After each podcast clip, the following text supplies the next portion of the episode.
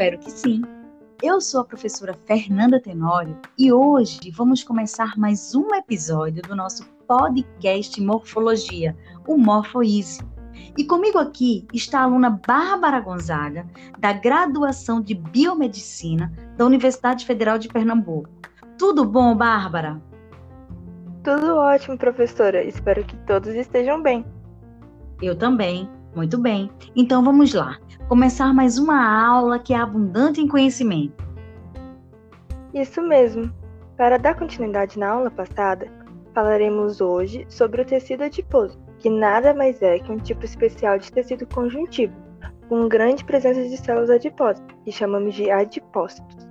A maioria delas são encontradas de forma agrupada pelo corpo, chegando a compor de 20 a 25% do peso corporal.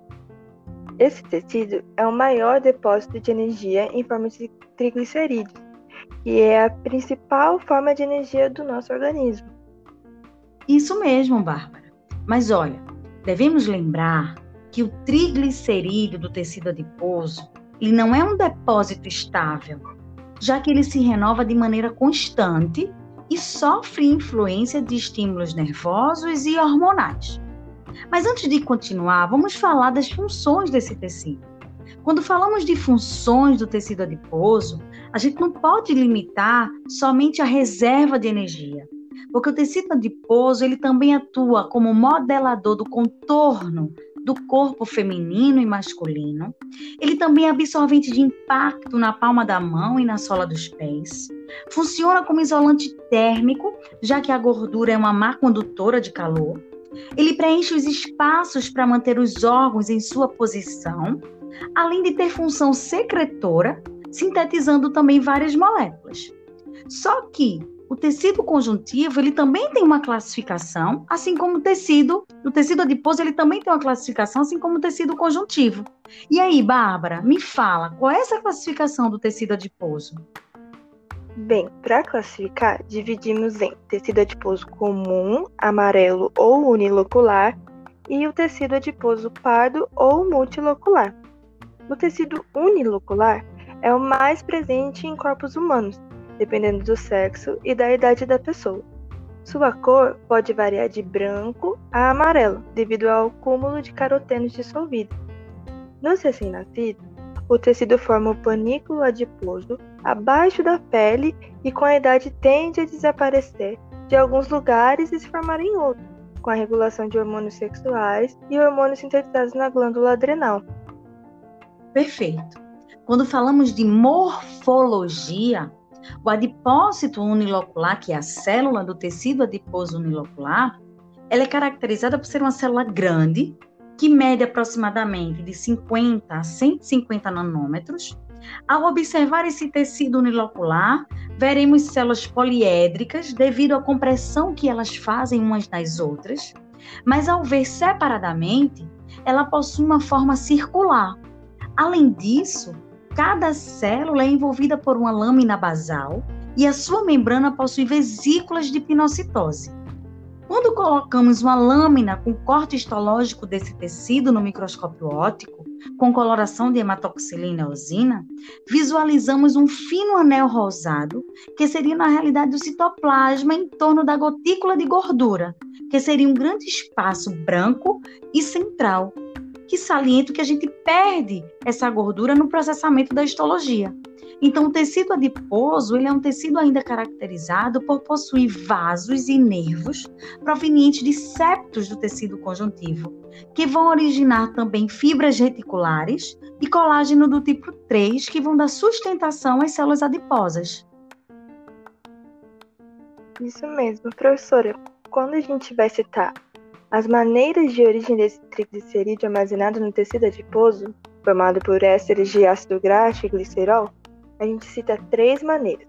Primeiro, pela absorção da alimentação e levada até o tecido adiposo pelos quilomicrons. Segunda, pelas lipoproteínas de pequeno peso molecular, o LDL do fígado.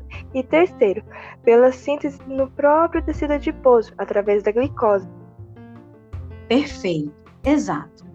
Esses quilomicrons que você citou agora, eles são partículas formadas por triglicerídeo e um pouco de fosfolipídios, proteínas e colesterol. Eles são originados do epitélio do intestino delgado, a partir dos nutrientes que vão sendo absorvidos pelos microvírulos que fazem parte do epitélio do intestino delgado.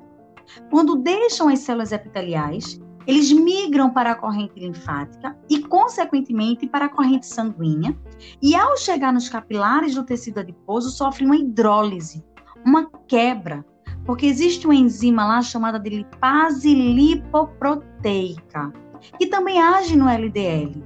E essa lipase lipoproteica, ela quebra o triglicerídeo, que é uma molécula muito grande, e a célula não tem condições de absorver essa molécula muito grande. Então ela é quebrada, liberando assim ácido graxo e glicerol. Essas substâncias agora entram no citoplasma e lá dentro elas voltam a se combinar, formando novamente o triglicerídeo. Os adipócitos, eles produzem também lipídios através da glicose e é acelerado pela insulina. Que legal. E para a quebra de triglicerídeos, professora? Bom, a hidrólise do triglicerídeo, ela vai ser desencadeada por um neurotransmissor chamado noradrenalina, que é liberado por terminações nervosas simpáticas que existem próximas do tecido adiposo e que as informações são captadas pelos receptores que existem na membrana das células dos adipócitos. Isso faz com que é, haja a ativação de uma lipase sensível a hormônio, liberando o ácido graxo e o glicerol para os capilares. Assim, o ácido graxo a albumina e vai para outros tecidos para ser usado como fonte de energia, enquanto que o glicerol vai se dissolver no plasma e ele vai poder ser reaproveitado por um metabolismo hepático lá no fígado. Ah, sim, professora. Devemos dizer que a histogênese, ou seja, a formação desse tecido unilocular, se origina no embrião, dos lipoblasmos, que são células originadas do mesênquima, e logo após a fusão das gotículas de gordura, se tornando uma só. Isso mesmo, Bárbara. Perfeito, tá? Tecido unilocular tá maravilhoso. Agora vamos lá, vamos dar continuidade a essa classificação do tecido adiposo. Bem, o tecido adiposo multilocular pode ser também chamado de pardo devido à alta vascularização e a grande presença de mitocôndrias. Suas células são menores que a do tecido unilocular e se encontram bem localizadas nos recém-nascidos, como nos mamilos. Como esse tecido não cresce, a quantidade no adulto é reduzida. O tecido adiposo multilocular tem a função de gerar calor e seu papel é ainda mais importante em mamíferos que hibernam. Para os recém-nascidos, sua função é termorreguladora. Perfeito. E aí, a noradrenalina estimula as células, porque próximas a essas células também do tecido adiposo multilocular, existem terminações nervosas. Essas terminações nervosas vão liberar a noradrenalina e essa, por sua vez, vão estimular as células desse tecido e acelera a lipólise e a oxidação dos ácidos graxos, o que agora vai produzir calor e não ATP. Isso acontece, professora?